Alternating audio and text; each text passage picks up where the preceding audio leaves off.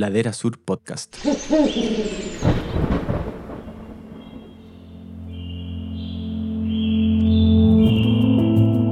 La Patagonia es un lugar único en el planeta y un extraordinario laboratorio natural. Así lo confirma la ciencia que nos da luces sobre la importancia de su biodiversidad, la interfaz mar y tierra y el aporte de las comunidades para enfrentar la actual crisis ambiental.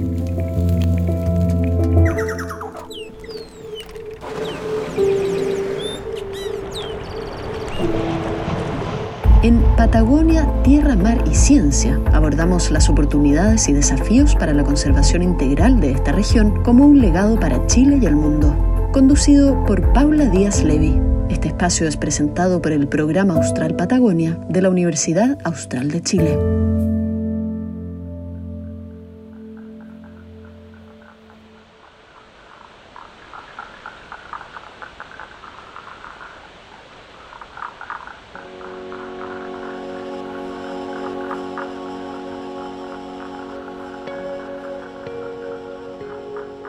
Les damos la bienvenida a un nuevo episodio de Patagonia Tierra, Mar y Ciencia, un podcast de Ladera Sur y del programa Austral Patagonia inspirado en la conservación de este lugar único en el mundo. Los bosques son un emblema indiscutido de la Patagonia, aunque aquí también encontramos ecosistemas valiosos y escasos, como las turberas. Sin embargo, la deforestación, la extracción de pompón, entre otras acciones humanas, están poniendo en jaque a estas importantes esponjas de agua y carbono, lo que dificulta a su vez nuestra propia adaptación al cambio climático y crisis ambiental. ¿Cómo protegerlos para asegurar nuestro presente y futuro? Para conocer más de este tema, hoy hablaremos sobre la protección de los bosques y turberas de la Patagonia junto a Claudia Mancilla, PhD en Ciencias Ambientales de la Universidad de Stirling y profesora asistente del Centro de Investigación Gaia Antártica de la Universidad de Magallanes. Bienvenida Claudia, ¿cómo estás? Muy bien, Buenos días, gracias por la invitación. Y también nos acompaña Brian Reed, PhD en Ecología Acuática de la Universidad de Montana, quien ha trabajado en conservación en Estados Unidos y que hoy se desempeña como subdirector científico e investigador del Centro de Investigación en Ecosistemas de la Patagonia, CIEP, en la región de Aysén. Hola Brian, ¿cómo te va? Hola, muy bien, buen día. Bueno, la Patagonia chilena concentra posiblemente una de las superficies más extensas de bosques templados sin grandes intervenciones humanas en el mundo. ¿Qué sabemos sobre los bosques de esta región luego de que analizaran la evidencia disponible sobre la conservación de la Patagonia que se refleja, digamos, en este libro que inspira este podcast, Brian? Bueno, hablando no tanto solo sobre el bosque, pero la relación entre el bosque y el agua. Y en el sur, no, tanto la región, pero la macro región, estamos hablando de Palena, Chiloé, Aysén y Magallanes, es el mayor reservorio de, agua que hay en Chile, está en el sur, es obvio. Y el mayor usuario de agua actualmente es el bosque y la vegetación como sistemas naturales. Y en términos de cómo está el bosque, um, no somos tanto expertos en eso, yo y Ana como científico de agua dulce, pero dos de otros autores de este capítulo sí son ingenieros forestales. Pero en general, hablar no tanto de Chile, porque nuestro enfoque es Chile y Argentina, el agua que corre al Pacífico. Entonces, en el sur, otra cosa sobresaliente que hay muchos puentes binacionales que tienen gran contribución de agua desde Argentina. Entonces, con esta área que no corresponde con límites nacionales, está hablando de más que 300 mil kilómetros cuadrados, ah, o, decir como dos veces el tamaño de, Nueva Zelanda, una área enorme. Y de esta área, más o menos 41% eh, tiene cobertura de bosque ah, natural. De eso, casi 80% de este bosque es bosque adulto, según la clasificación de de CONAF en su catástrofe nacional. Es un gran porcentaje realmente. Es una indicación de la menor ah, intervención que hay en este sector. Bueno, entonces hablando más o menos de 130 mil kilómetros cuadrados de, bosque sin intervención en esta zona, pero nuestro criterio no es tanto como los parches de bosque que andan por allí por allá, que pueden ser como trocitos lineales o gran bloques, pero la relación entre el bosque y el agua, estamos mirando como recorrido de agua desde los cumbres al mar y el primer contacto de agua con la tierra hasta que llega pasando por el bosque y hasta la primera intervención, que según nosotros puede ser un camino, evidencia de incendio forestal, tala, ganadería, este tipo de cosas. Y nuestro criterio es mucho más restringido. Entonces, usando la cuenca como la unidad de conservación, uh, nuestra estimación en total y después de valoración con de imágenes satelitales y el terreno, es más o menos 66 mil kilómetros cuadrados de cuencas sin intervención, cuencas con bosque sin intervención, ¿ya? Y eso es un poco un juego de cifras porque no todo eso es bosque, parte de eso es sobre el límite de árboles. Entonces más o menos estamos bajando 30 mil kilómetros cuadrados. Eso, sin embargo, es un área enorme. Estamos hablando de algo inédito mundial comparado con Europa, probablemente más o menos 10 veces mayor uh, cobertura de cuencas sin intervención y bosque uh, adulto, prístino, digamos comparado con área mucho más grande y Europa que tiene una trayectoria de intervención mucho más larga. Entonces, así estamos más o menos en términos de cifras. Difícil explicarlo en el contexto de Cuenca, pero así veamos la situación. Brian explicó muy bien la importancia, la importancia y la gran distribución tanto de los bosques y los sistemas de Patagonia. Yo quería agregar a ello que para mantener todo este sistema complejo de cuencas y sistemas hidrológicos, acá aparece el rol clave que tienen las turberas y su distribución a lo largo de Patagonia, que viene se complementa muy bien como el término de Patagonia junto con la distribución o donde ellas se presentan, que me gusta ese eh, esquematiza muy bien lo que es Patagonia. Creo que es uno de los ecosistemas que representa como tal a Patagonia. Y tanto la, importancia, quería destacar las turberas en todo su amplio eh, rango de distribución en, en Patagonia, su importancia, claro, tanto local, pero también la importancia que tiene a nivel global, irnos un poquito más a una escala globalizada, que a la vez es complejo en el sentido de poder abarcar todos los factores que significa la palabra ecosistemas de turberas. Claro, tú preguntabas por los bosques, pero se pueden separar los bosques de las turberas, de las cuencas y todo lo que significa esta complejo interacción que existe.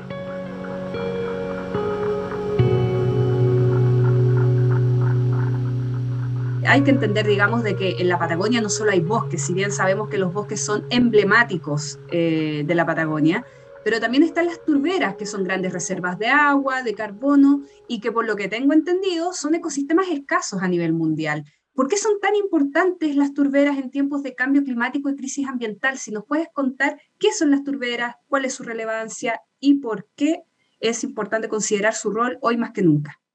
Bueno, las, turberas eh, en, el hemisferio, en el hemisferio sur están escasamente representadas si las comparamos a nivel global. Sin embargo, Patagonia es el área en el hemisferio sur donde mayor se encuentran distribuidas. La importancia como reservorio de carbono, bueno, ha sido, ha sido estimada como un, como un gran reservorio de carbono y que en términos de cifra alcanza ya más de los 5 eh, millones de toneladas de carbono acumulado a lo largo de sus 20.000, 18.000 o miles de años de desarrollo.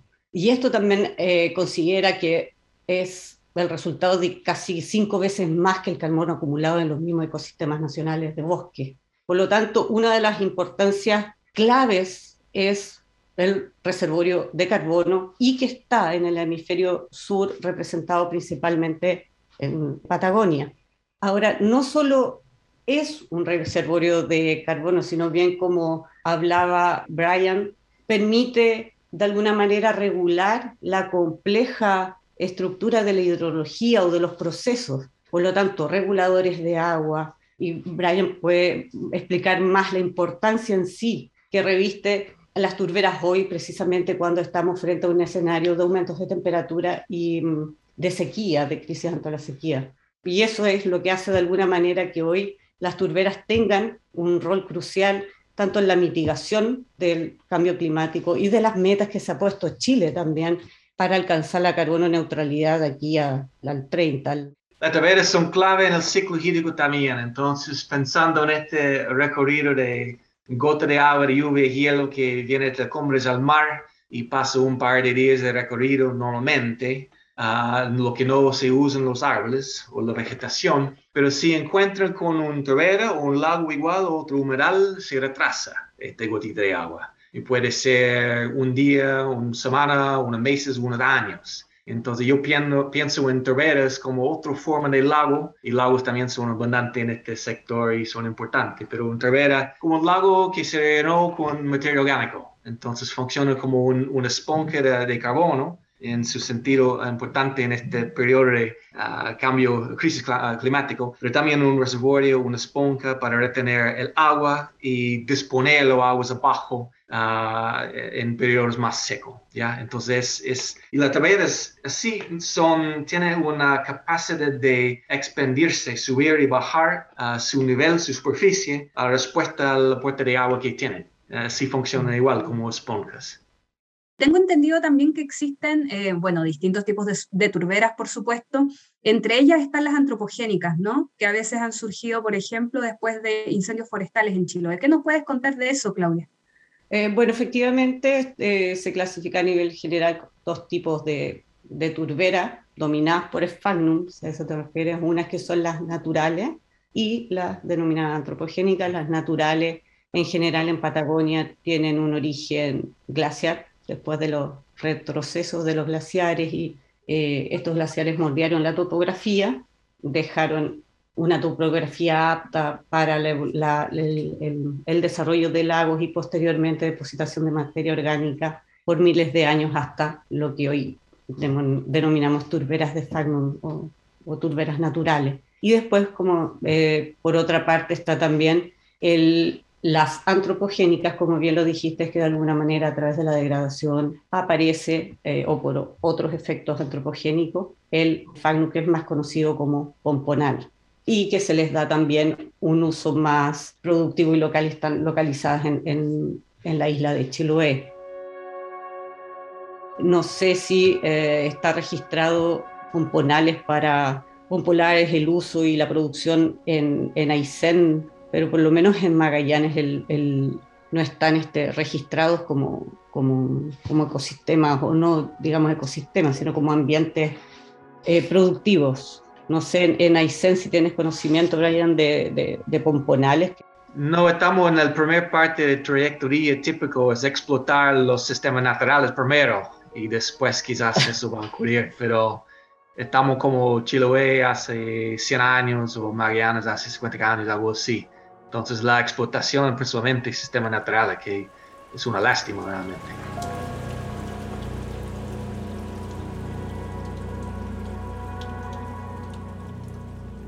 Ustedes lo acaban de decir, hay un tema de explotación eh, que tiene relación, bueno, no solo con los bosques, con la deforestación por distintas causas, sino también la explotación de las turberas por, eh, por esta extracción de musgo del sphagnum eh, o sphagnum, mejor dicho, eh, y que obviamente compromete una serie de funciones y beneficios ecosistémicos. ¿Qué está provocando la acción humana tanto en los bosques como en las turberas?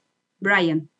Bueno, las amenazas y también los impactos más graves al bosque son los incendios forestales masivos, que ya ocurrió, ya hizo el daño, y junto con este daño no, solo, no tanto al bosque, no solo al bosque, pero la pérdida de suelos y los suelos super frágiles acá, suelos volcánicos, esta combinación de impactos. Entonces, sigue siendo una amenaza de los incendios, pero ya, ya pasó el peor impacto, uh, sin duda. Uh, ahora, las amenazas al bosque son, bueno, la cosecha de uh, leña, uso de madera, pérdida de suelo por otras prácticas no compatibles, ganaderías intensivo y, maquitor, y, y castor también, el invasor castor, Makitoro en Magallanes. Uh, un científico declaró una vez que es el, el, mayor amenaza al bosque en el sur. Eh, personalmente no tengo opinión, pero puede ser otro factor. Pero para mí, un, un amenaza transversal uh, para, para bosque y también para turberas es la construcción y ampliación de caminos. Y no decir tanto que eso como eso es el impacto solo, pero eso abre la puerta para todo otro tipo de extracciones que ocurren en sistemas naturales, si bien estamos hablando de bosque, o lo que sea. Y eso, esta construcción de camino, no solo, pero junto con la falta de planificaciones o instrumentos para regular los impactos que hacemos, es esta combinación de cosas es lo que hace el daño real ahora y en el futuro. Hablar sobre las presiones de impacto de turbera, bueno, Claudia puede ah, tratar mejor esto, pero en términos de hidrología, la zanca, que muchas veces vienen con, con ah, trabajo de caminos, hacen zancas en, sistemas prístinos, muchas veces sin, sin sentido, sin razón. Ah, eso es eh, para mí uno de los impactos más fuertes a las turberas que hay. El drenaje cambia el sistema hidrológico de estos sistemas. Comparto totalmente que los, principales o los más relevantes impactos en, las turberas es tanto la extracción de, turba o, del musgo fagnum, también el desarrollo de construcciones, caminos, casas, poblaciones, en el caso de, Punta Arenas, que yo vivo eh, en la ciudad de Punta Arenas y ahí se ve en forma directa, esquemática y clara cómo la construcción de poblaciones nuevas actualmente están siendo construidas sobre lo que antiguamente era una turbera que rodeaba la ciudad de Punta Arenas. Entonces, y bueno, el efecto del cambio climático, que es, uno, es otro de los factores, especies introducidas también, pero la, la construcción de obras, no sé si civiles, yo creo que uno de los impactos que eh, está cercano a las ciudades, siendo cuando las turberas, como eh, estábamos explicando, como explicaba bien Brian, sistema de, regula todo, todo el, sistema hídrico de retención, cuándo liberar, cuándo retener el agua. Y de alguna manera las poblaciones que viven alrededor de las turberas deberían tener un, poco más de interrelación y de beneficio con la turbera para mantención de tanto de pureza del agua o el mismo tema para evitar eh, desbordes, por ejemplo. Pero sin embargo, es al contrario, entre más deberíamos proteger las turberas que tenemos alrededor de la ciudad, lo que estamos haciendo es construyendo en las turberas. Hay pocas ciudades, y ahí quiero descartar, no pocas, pero no es, no es un patrón general, donde las ciudades estén insertas en sistemas de turberas. Y Magallanes es una. Si vemos Punta Arenas está inserto en una turbera, o gran parte de la ciudad, también Puerto Williams, que es otra región, también está rodeado de un sistema de turberas. Puerto Natales también a otra escala, un poco más lejos, pero de alguna manera son turberas que no digo que tienen prioridad ante otras, pero sí que debería ponerse foco, ya que son reguladores y continuamente estamos hablando de los servicios ecosistémicos que prestan. Estas turberas que rodean las ciudades son las que, a mi criterio, deberían uno ponerle prioridad, a ver cómo está el estado de conservación y eso afecta tanto bienestar eh, sociocultural como económico al final al cabo. Entonces, eh, creo que deberíamos ponerle harto énfasis en las turberas que nos rodean, dónde estamos viviendo, y además que eh, nos podría servir para sistemas de monitoreo de, entre comillas, fácil acceso, en, en hay, hay otro tipo de humedales en las cabeceras que también juegan un papel similar a las turberas, pero es otro tema. Vale la pena tratar también. Está fuera de radar. Hay muy poco conocimiento en general sobre humedales en Chile, pero afortunadamente tenemos más conocimiento de turberas porque es más evidente su presencia. Pero otro tipo de humedales también son importantes. Pero las turberas en, en, en Aysén normalmente son un poco más lejos de las poblaciones quizá más evidente en, en, Puerto Aysén, que uno puede decir está construido sobre parte del llano del río y los llanos del río en el desembocadura del mar muchas veces son turberas. Pero ahora la, la, intervención es tan extremo en términos de caminos, zancas y extracción de madera y de material, casi no puede reconocerlo como turberas, pero se ve como parte de sphagnum por dentro de estos sistemas. Claro, se ven como parches de Fagnum. También alrededor, a mí en el último tiempo me ha tocado un poco recorrer toda la, área que rodea la ciudad de Punta Arenas. Y perdón, en, volver al tema de las turberas que rodean Punta Arenas o Puerto Williams o Puerto Natales, Magallanes, pero encuentro que realmente se le ha dado muy poco valor en términos de mejorar o mantener la calidad de vida de, de la población y ahí es evidente la construcción de caminos sobre, atravesando totalmente la turbera. Y en los periódicos sale constantemente también como los problemas que tienen la construcción de caminos ya que no pueden pavimentar porque no pueden estabilizar los terrenos. Claro, son turberas que tienen 11 metros, llegan a tener 11 metros de profundidad, donde datados han llevado esos 16.000 años de desarrollo. Claro, obviamente que es un ecosistema que en la superficie lo hemos reducido, pero todavía se mantiene totalmente eh, activo. Y bueno, e, eso es evidente. Hay, la degradación que ha habido en ese ecosistema en particular durante los últimos 20 años ha sido visible, hasta en portadas de diarios con otro tema, pero no usando el, tema del impacto negativo que pueda o no pueda causar como, como población. Para redondear en ese punto, Claudia, que es sumamente interesante y que tiene que ver con lo que se denomina como servicios ecosistémicos, ¿cierto? Las turberas, al igual que los bosques, entregan una serie de beneficios o contribuciones a las personas y tú estás hablando justamente de que su degradación está afectando a las comunidades. ¿Me podrías especificar de qué manera está afectando? Por ejemplo, en forma concreta, la absorción de agua versus la superficie que hay, como darle un valor, darle un, valor o una justificación, si, si queremos llamarlo así en términos de números concretos, de qué es lo que se está degradando. Porosidad, retención de agua, y decir, ¿sabes? Ahí efectivamente está o ocurrió ya o a lo mejor cuando tengamos el dato ya no va a existir estos ecosistemas. Pero hoy la gente o la comunidad que vive en torno a este círculo piensa que es positivo la construcción de caminos, la construcción de poblaciones. Entonces ahí viene otro tema delicado, que es también enseñar a la comunidad los beneficios a largo plazo. ¿Cuáles son los reales beneficios que nosotros como humanos tenemos de las turberas más que el hoy, el mañana de una construcción. Entonces es difícil. No tengo valores de decirte, no, la degradación de esta turbera lo que significa es una pérdida de tal o tal, o si realmente esta turbera absorbe agua o retiene a lo mejor, evita desbordes o no, no hay absolutamente ningún estudio que pueda decir que está perjudicando a la población.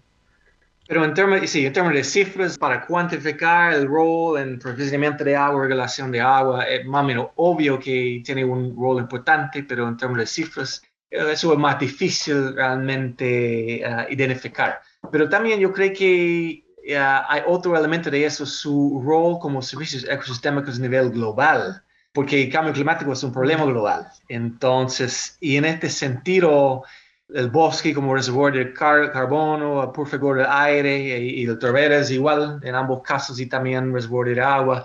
Simplemente no tiene sentido la explotación que estamos realizando ahora y especialmente en Aysén, cuando se abrieron el, acceso a la región, el, el tiro eh, aumentaron la cosecha de sphagnum entre las primeras reacciones. Eso no tiene sentido en el ámbito global. ¿Por qué estos sistemas son tan necesarios para regular contra el clima mundial? Y tiene su contribución, ¿ya? Entonces yo creo que este argumento es más fuerte, que no, no estamos hablando de economías marginales, ¿no? No puedo imaginar qué rentable es la cosecha de sphagnum realmente para los individuos que mm. llevan estos sacos comparado con su valor en controlar el problema más grave que enfrentamos hoy en día, que es cambio climático. Y en ese sentido, ¿existen proyecciones de lo que podría pasar con los bosques y turberas en la Patagonia en contexto de cambio climático y sobre todo si se siguen degradando?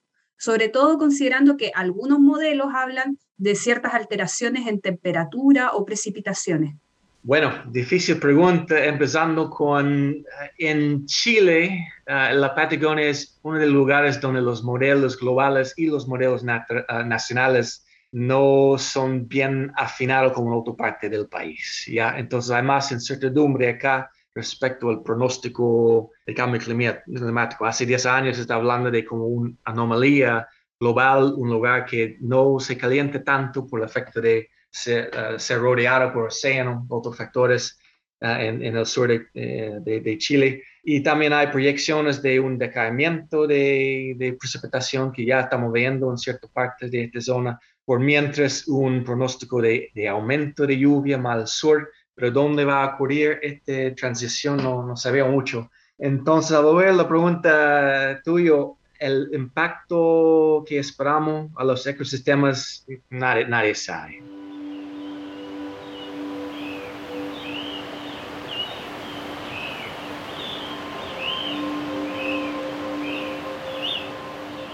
Probablemente vamos a experimentar cambios en la composición de plantas, cambios en el bosque, pérdida de bosque. Ah, un ejemplo puede ser, por ejemplo, en transición de pampas. Hay bosque que para mí, conversando con otros especialistas, que parece bosque relictual, que creció hace cientos de años, miles de años y ahora las condiciones para mantenerse, para sembrarse y seguir como bosque no están o va a cambiar en esta dirección que lo que ahora está bosque es bosque que va a morir y no va a ser reemplazado por otro bosque, va a cambiar otro sistema. Entonces eso puede ser. Vamos a ver otros eh, impactos de sequía, lo que se ve en parte, un par de en, en, suelo poco profundo se ve uh, estresado por la sequía. Y también con eso los cambios muy, muy drásticos que vienen con cambio climático, aumento de incidencia de incendios, que no es simplemente un efecto directo de cambio climático, sin embargo, un, un nexo de impacto de cambio climático, un efecto global, más el error del ser humano uh, en cuidar el fuego. Por ejemplo, un incendio masivo recién que ocurrió hace un par de años en, el Torre del Paine. Y esta combinación de cosas al final probablemente va a tener efecto tremendo en el bosque, por lo menos. En turberas ocurre lo mismo que dices tú existe una incertidumbre y a la vez el que va a pasar radica en la necesidad que necesitamos hoy de tener mayor conocimiento de tanto de la biodiversidad, de todos los procesos que ocurren hoy y han ocurrido en las turberas para poder ahí em, decir qué es lo que va a ocurrir en sí. Yo creo, y soy bien optimista, que el, el conocimiento hoy tiene que ser rápido, ágil y tiene que ser eh, interrelacionado entre los especialistas porque lo que vemos del conocimiento de las turberas, tanto de biodiversidad, en un sinnúmero de, de, organismos, por ejemplo, en fauna, eh, vegetación, musgos, microorganismos y todo, que si bien ha ido aumentando, lo que veo es la poca integración entre especialistas en microbiota, en fauna, que puedan entender en macro cómo funciona este mecanismo todos eh, los procesos que ocurren, por ejemplo, la microtopografía de las turberas, la complejidad, es aún un tema en que no nos hemos sentado a poder integrar. Tampoco podemos eh, esperar y tener una solución para, obviamente que en forma paralela hay que trabajar en qué es lo que se sabe y al mismo tiempo hacer este consenso de decir, sabes que hay eh, la necesidad de una integración para poder entender mucho mejor una turbera, el ecosistema y a la vez una macro. Entonces sí, es una pregunta muy difícil de que cómo se va a comportar, pero creo que esa respuesta la podemos este, de alguna manera trabajar en dos planos. Una, eh, reforzando la integridad, o sea, la integridad de diferentes disciplinas, eso me refiero, y junto también con medidas con lo que se conoce también en diferentes aspectos. Cambios, claro, efectivamente cambios se esperan. Hay em, estudios que en determinados lugares, claro, puede haber este, de sumideros de carbono, puede cambiar la dinámica, digamos, de sumidero a, digamos, a emisores en algunas, en algunas áreas, pero hay que tener eh, eh, cuidado, lo creo, lo creo en tener una respuesta definitiva a esto pero sin embargo yo creo que se está haciendo actualmente hartos esfuerzos para en Chile tanto leyes a poco que se han ido creando y que hay actores clave eh, que participan en estas leyes o están de alguna manera monitoreando de que se involucren nuevas aristas para la conservación de las, las actuales leyes chilenas. Así que soy bien optimista eh, de que la degradación de alguna manera no continúe o si continúa que sea más debido a un factor eh, directamente climático y no la degradación en otros aspectos. Yo creo que eso es lo primero que deberíamos terminar, como evaluar mucho mejor la construcción de caminos, como decía eh, Brian. Y eso, pero básicamente sí, cambios, cambios, definitivamente.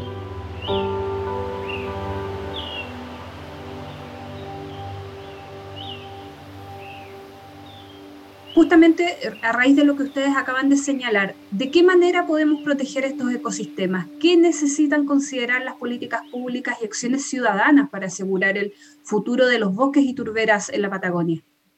Bueno, siempre se puede hacer este tipo de iniciativas de conservación por ley, por la, fiscalización, las regulaciones. y hay ejemplos en todo el mundo de, de hacer.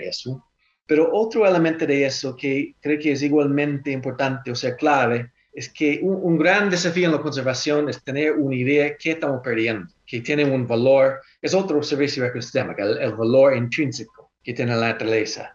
En el sentido de turberas, yo fui una vez hace dos años a un turbera cerca de Tortel con mis dos hijos, y, uh, su mamá estaba haciendo una carrera en otro lado, uh, y fui para recoger unos instrumentos que dejé un año antes. Y para ellos, a caminar sobre esta alfombra, trampolín húmeda al mismo tiempo, fue encantador para ellos. Y todavía simplemente uh, preguntar a ellos, ¿recuerda este día cuando fuimos a este trampolín? Ya, sí, ellos recuerdan, tiene una gran impresión a ellos. Y los niños que pueden conectar con esta cosa y, y establecer el valor, porque tiene su valor, yo creo que eso en el futuro es clave. Quizás hay que esperar una generación, 20 ah, años, 30 años para, para, desarrollar este valor, pero al final esta parte es lo más importante que valorizamos la naturaleza, igualmente las turberas, los bosques sin intervención, los bosques de las alturas, ah, por su propio valor nomás.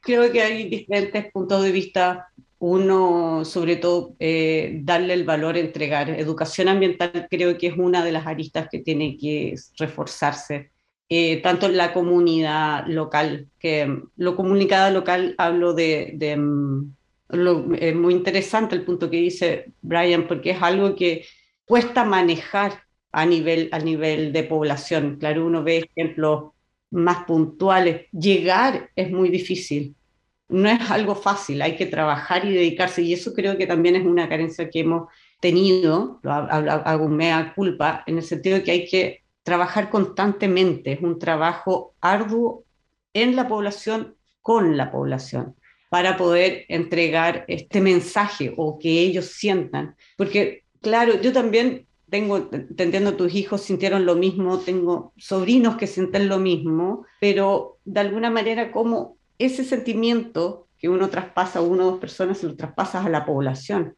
Cuando uno está en la población, lo primero que dicen es que desaparezca la turbera. O sea, quiere que desaparezcan, quieren un camino, quieren, quieren otras casas, quieren, eh, porque la necesidad de ellos está hacia otra parte. Las nuevas generaciones es lo que hay que rescatar. Pero sin embargo, programas en, en, jardines, programas en, en colegios o enfocados, creo que hay poco, poco se está trabajando en ese aspecto y ese es un aspecto que en forma paralela a, las legislaciones y políticas públicas hay que trabajar, porque creo que esa es la herramienta que también se le da a la comunidad para generar una presión con un sentimiento de, de, fondo que acarree más. Así que claro, una vez más, existen un montón de políticas públicas que tienen que realizarse, pero sin la participación sin el sentimiento que la población pueda tener, creo que no son aplicables o van a estar siempre en conflicto.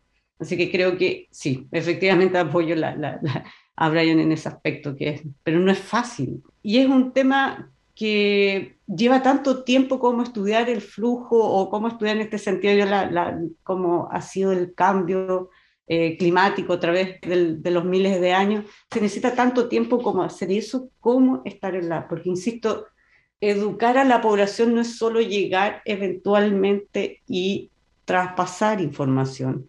Para educar a la población hay que estar en la población, hay que vivir en, interactuar. No es solamente traspasar información. Y eso es lo difícil, pero no imposible. Y creo que la generación joven, los jardines, los jardines, la, la educación básica es la, el, el, foco. Un poco más allá de eso, una vez que conocemos el valor de este sistema, igualmente Trovera y Bosque, la idea de restauración es el otro paso, especialmente en el sentido de bosque, pero igualmente hablando de Trovera, de Chiloé, por ejemplo, si es posible. Yo creo que hay que uh, incluir eso en parte de la visión de largo plazo. Al final, en términos de, yo hablé sobre bosque y su cobertura en esta región y probablemente segundo después de bosque la cobertura de torbera que destaca esta región y quizás después hielo y después pampas. Pero esta combinación de ecosistemas en un paisaje tan acotado, con una historia de intervención de realmente de poco tiempo, eh, viendo la trayectoria en Europa típica, quemar todo el paisaje, animales de todos lados y después urbanización, y en Estados Unidos ocurrió hace 500 años, 400 años. Acá está recién empezando todavía. Entonces, tenemos muchos sistemas casi prístinos, muchos sistemas intactos y la combinación de sistemas entre bosque, pampas, hielo y, y torbera y humedales y la costa y fiordos, que todos son conectados acá. Tener eso hoy en día todavía representa un tremendo valor mundial y tremenda oportunidad y obviamente un tremendo desafío en cómo, cómo conservarlo, cómo mantenerlo, cómo bajar los, los riesgos y impactos de estos sistemas.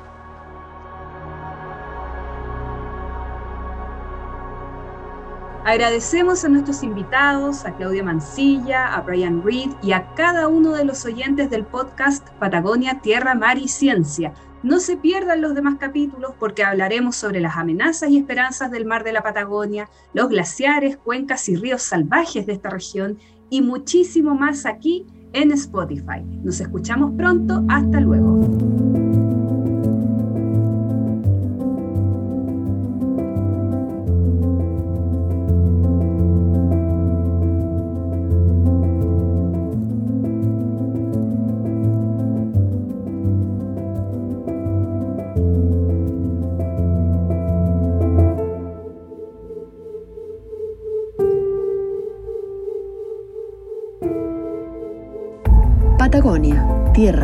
Ciencia es un podcast inspirado en el libro Conservación en la Patagonia chilena, Evaluación del Conocimiento, Oportunidades y Desafíos.